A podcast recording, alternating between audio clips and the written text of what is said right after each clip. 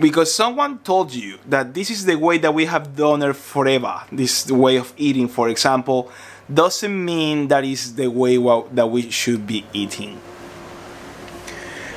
So, for the last year or so, I've been eating roughly in average, what the hell is this? Once a day. And I want to share my experience so far. I started back in May of last year and sometimes I, I eat a snack, sometimes I don't. And my intention here is to talk about my experience doing that, what I've learned upon this process, and also the discoveries that I, that I came across, uh, of course, because hindsight is 2020, I didn't know at the moment, but after doing this for a while, I learned a lot of things, and trust me, I learned a lot. So, without any further ado, let's go into it. For over 35 years, I only knew a way of eating. I, you need to eat three times a day. You need to eat your breakfast, your lunch, and your dinner. You need to eat a lot of carbs, bread, pasta, rice, some vegetables, some meats, zero fats. That's what I knew. And for the majority of my life, more than 35 years, I've been overweight. So I got into this because I wanted to save money. That's, that's let, let me be clear about it. I just wanted to save money and that's why I got into this process of eating once a day because I thought, am I right, that if I eat less, I spend less. The issue is that I wanted to do it in a way that I was going to be uh, that wasn't going to be unhealthy for me. I wanted to do it in a way that I wanted that I didn't want to gain more weight that I had. At the moment that I started, I was weighing about 120 125 kilos.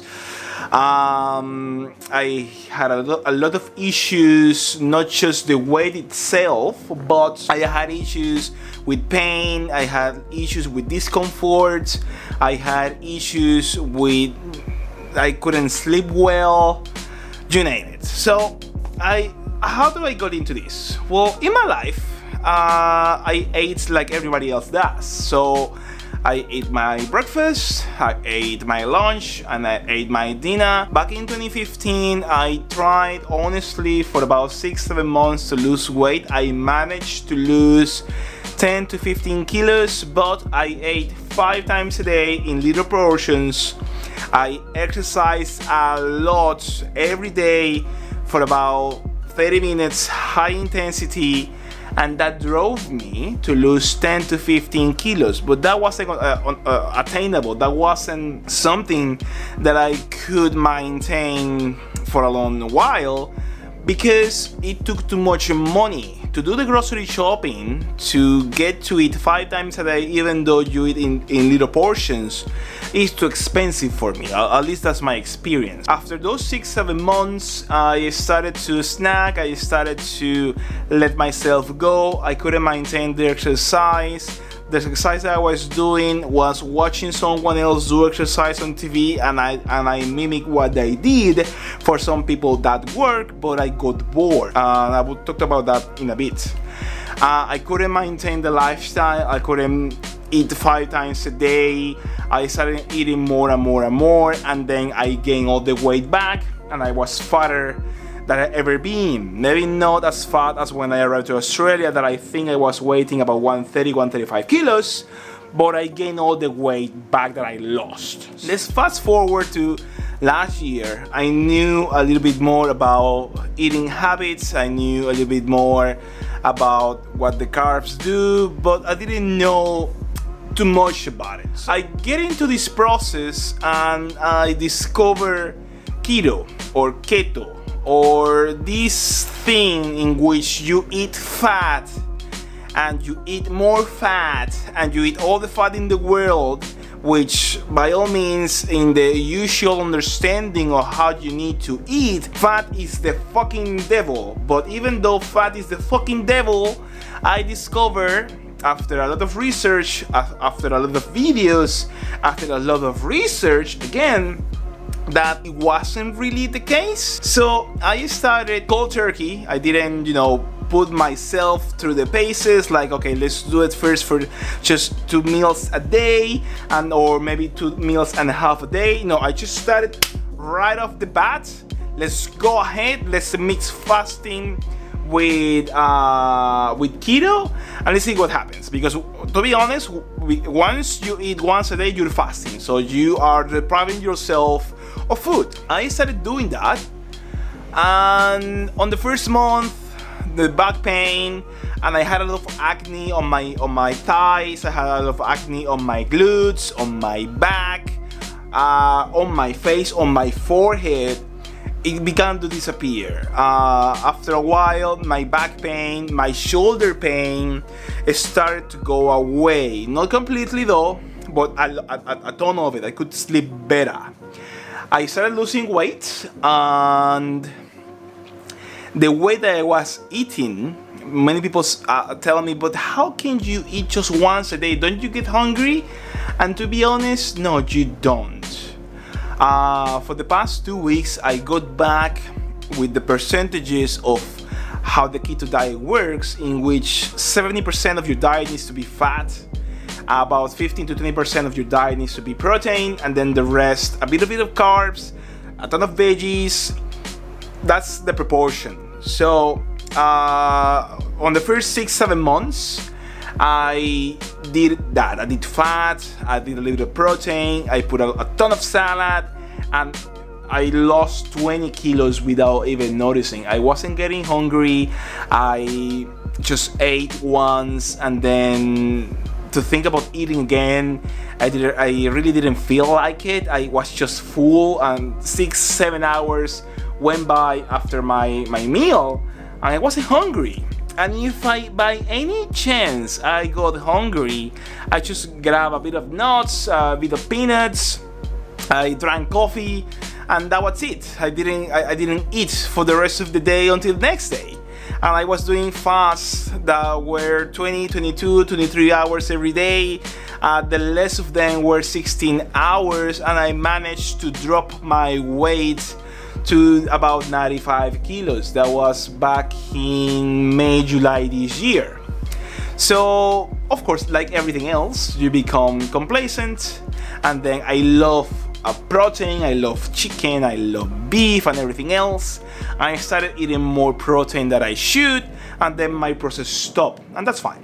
I can tell you that by eating once a day, I'm more focused, I sleep better, I have no more acne, I have been able to maintain my weight for the longest time in the way that I want.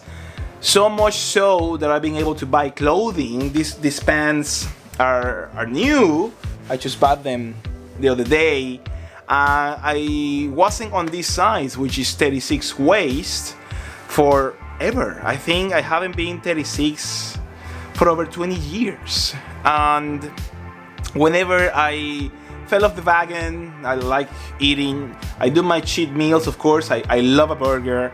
I love french fries. I think I'm addict to them, so I stay away from them pretty much the whole week, but maybe once I eat them, I can control where I want to be and not just thinking about what my next meal will be is something great. I mean, the, the idea that you can just eat once, prep for that food once, and then forget about it, and then focus your attention into my content creation, into my work, into my workout to be focused and fulfill and to be in a great attitude with the with the best humor. Is something uh, amazing. I mean not having pain of course with the workouts it got way better because i have straightened the fibers and my muscles.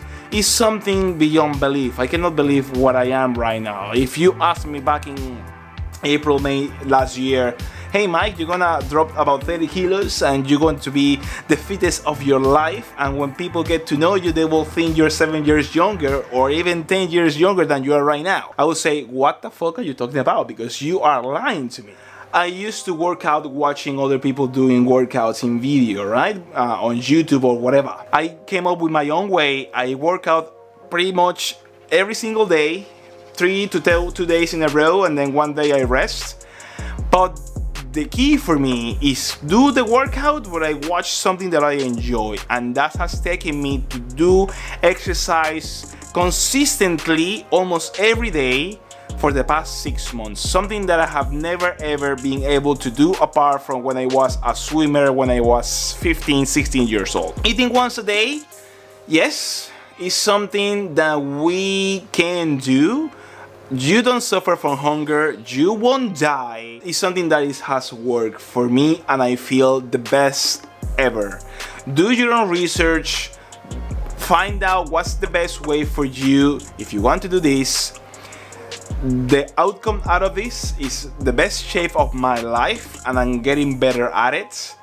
The best economics of my life because I don't spend too much money on eating food. I save a ton of money and the best part is that because someone told you that this is the way that we have done it forever this way of eating for example doesn't mean that is the way that we should be eating so I invite you to do your own research to see what works for you.